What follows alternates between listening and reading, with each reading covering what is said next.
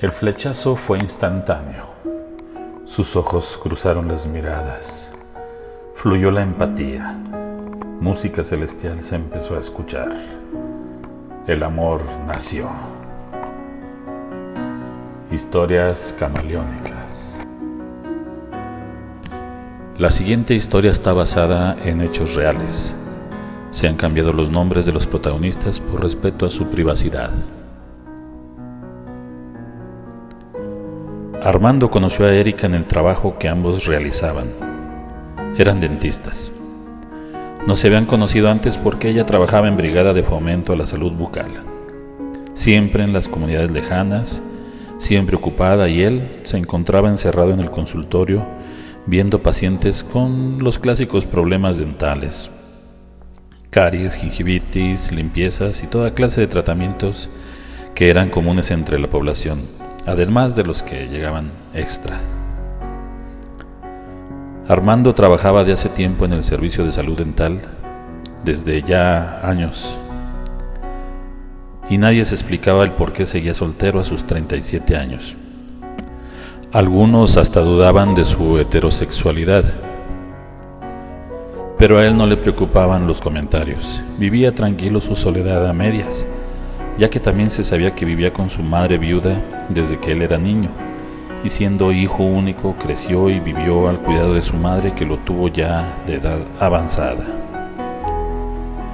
Erika no tenía grandes menciones que hacer, 30 años, hija de una familia de clase media, con dos hermanos, en la que le dieron una atención sin preocupaciones y holgada para que pudiera estudiar estomatología con buenas calificaciones que la llevaron a sobresalir y ganarse rápidamente la confianza de los directivos y la nombraron jefa de brigada de atención a la salud bucal.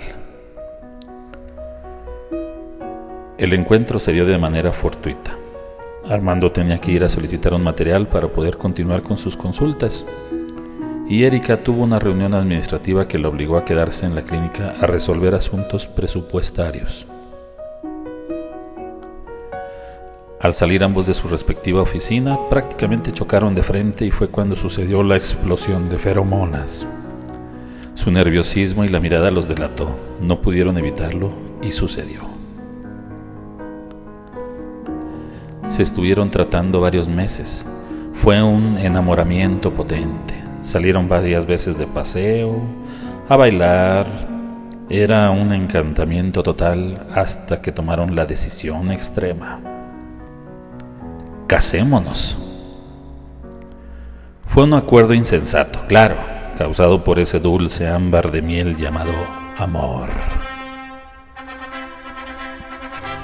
La boda se llevó a cabo en un templo del centro de la ciudad, el más bonito, una fiesta en un jardín elegante, con mucha música, fastuoso y brillante. Terminada la fiesta, los nuevos desposados partieron rumbo a una playa en las costas del Océano Pacífico, en una luna de miel soñada, la mejor del mundo, inolvidable. Y no, no es una nota de sociedad, así fue su enlace, un cuento de hadas en la vida real. Ya de regreso en el vuelo desde la playa, Armando toma de la mano a su mujer y le confesó a su esposa Erika una inquietud. Oye amor, quiero hablar muy seriamente contigo, espero tu comprensión. Dime cariño, tú sabes la condición en la que se encuentra mi madre y al ser yo lo único que tiene en la vida, estaba pensando que no hagamos un gasto en vivienda y nos vayamos a vivir con ella. Ya, ya, ya sé que es complicado decidir, pero hay que tomar en cuenta que se quedaría sola. A su edad es hasta peligroso dejarla. ¿Qué dices? Pues viéndolo de esa manera tiene sentido. Aunque no sé si sea lo mejor para nosotros como pareja, pero si eso te tranquiliza, lo haremos. Afirmó una enamorada Erika. Un beso selló el acuerdo. Llegaron y mientras iban en trayecto desde el aeropuerto en taxi, Armando tomó su teléfono y llamó a su madre. ¿Sí? Hola mamá, ya llegamos. Sí, te aviso que vamos a llegar allá a la casa. Sí, sí, ya le dije a Erika y ella aceptó gustosa que nos quedemos contigo. Ahí vamos ya. Llegando platicamos bien. Chao. ¿Qué pasó? ¿Todo bien? pregunta Erika. Sí, claro, todo bien. Ya nos está esperando. El resto de la tarde transcurrió de manera rutinaria. Una plática amena reinó en el ambiente, detalles de la boda, del viaje y todo. Finalmente cayó la noche y la consecuente hora de dormir. Ya bañada, con pijama y desmaquillada, Erika se disponía a dormir, pero no estaba Armando. ¿Y Armando, señora? le preguntó a su suegra. Él siempre se baña en el cuarto de la recámara principal, no le gusta otro, contestó desde su alcoba. Ah, bueno, aquí lo espero mientras en la sala. Al salir del baño Armando, ella se le acercó sugerente a su marido y le insinuó. ¿Y si seguimos la luna de miel? Estoy más que lista. Pero la respuesta la impactó. No puedo. Me quedaré a dormir con mi mamá. Es una broma, ¿verdad? No, para nada. Y de una vez que lo sepas, desde niño yo he compartido la alcoba con ella. Fue lo que nos dejó mi padre al morir, soledad y tristeza.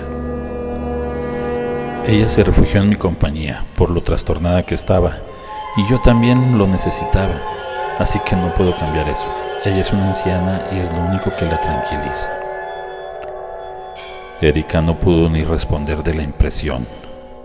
Solo lo vio que entró a la recámara, cerró la puerta y se escuchó el sonido del seguro de la chapa. Finalmente lo que parecía un sueño se convirtió en pesadilla. No podía ser tanta belleza esa historia perfecta. Cuenta la mitología griega que Layo, rey de Tebas, había violado a un joven que se suicidó ahorcándose. El oráculo profetizó que en el castigo él sería muerto en manos de su hijo cuando tuviese uno.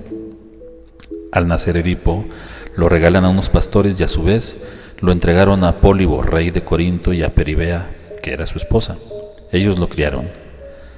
Más grande, Edipo, por habladurías, se enteró que no era hijo de quienes lo criaron y huyó. En el camino hacia Tebas se encontró con Layo, quien fuera su padre Tuvieron un altercado y lo mató sin saber que era él su propio padre. Finalmente se casó con Yocasta, su propia madre, y tuvo cuatro hijos. Este mito inspiró la teoría de Sigmund Freud sobre el complejo de Edipo, en el que hay un sentimiento amoroso hacia la progenitora y hostilidad hacia el sexo opuesto.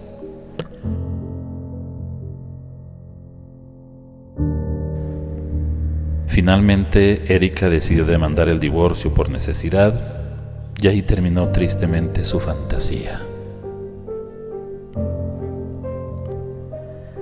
Historias camaleónicas es una idea original y producción y adaptación de Santiago Aguilar. Hasta la próxima.